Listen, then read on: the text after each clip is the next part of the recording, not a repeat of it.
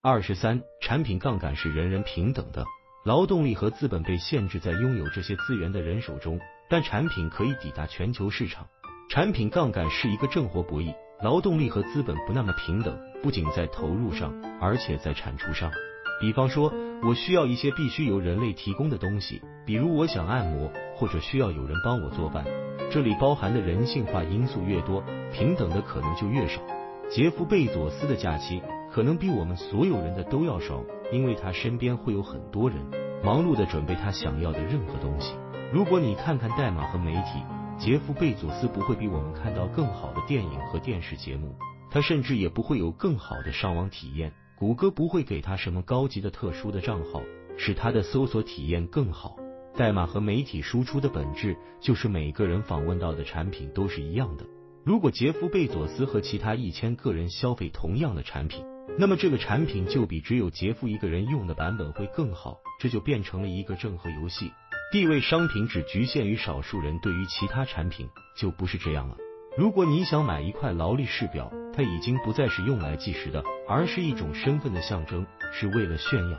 我有一块劳力士表，这是一个零和游戏。如果世界上所有的人都戴劳力士，也就没人再戴劳力士了，因为它失去了象征意义，没有了那种效果。富人在消费这种产品方面确实有优势，他们只要把价格抬高，高到只有他们才买得起为止。穷人带不起，劳力士的象征意义就回来了。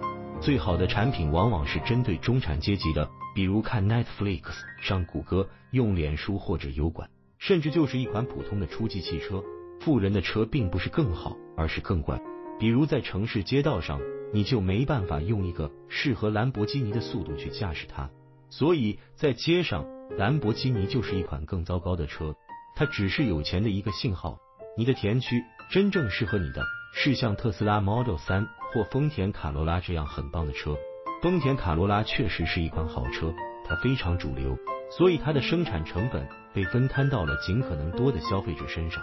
最好的产品往往在中间位置，在田区，面对中产阶层的，而不是上层。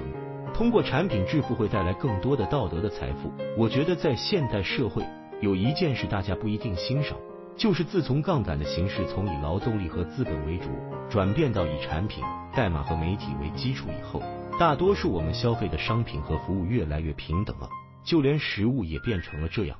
至少在第一世界，事物变得越来越便宜和丰富，已经到了对我们不利的程度。杰夫·贝佐斯并不一定吃得更好。他可能只是吃不同的食物，或者他的食物是精心准备的，是很有特色的，包含更多人为因素的表演成分。但是食品生产中的劳动力要素和资本要素已经大幅下降了，变得更加以技术为导向，因此贫富之间的差距正在缩小。如果你关心财富创造中的道德问题，那你最好使用代码和媒体作为杠杆，因为那样的话，这些产品对所有人都是平等的。而不是通过劳动或资本来创造财富。你应该用大多数人使用的产品，这里我指的是规模经济。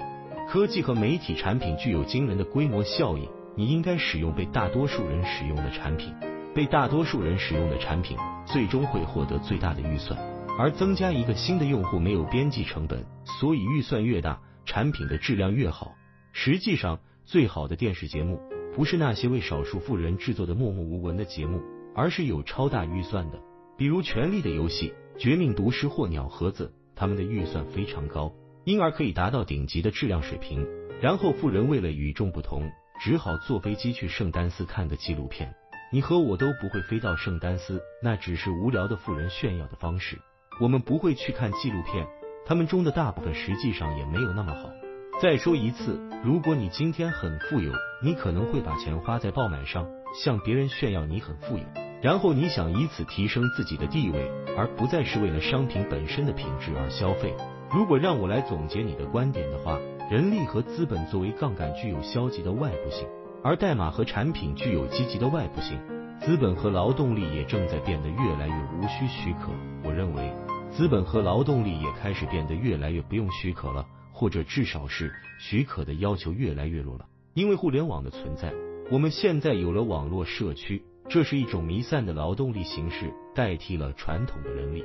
例如，马克扎克伯格有超过十亿人在脸书上为他工作。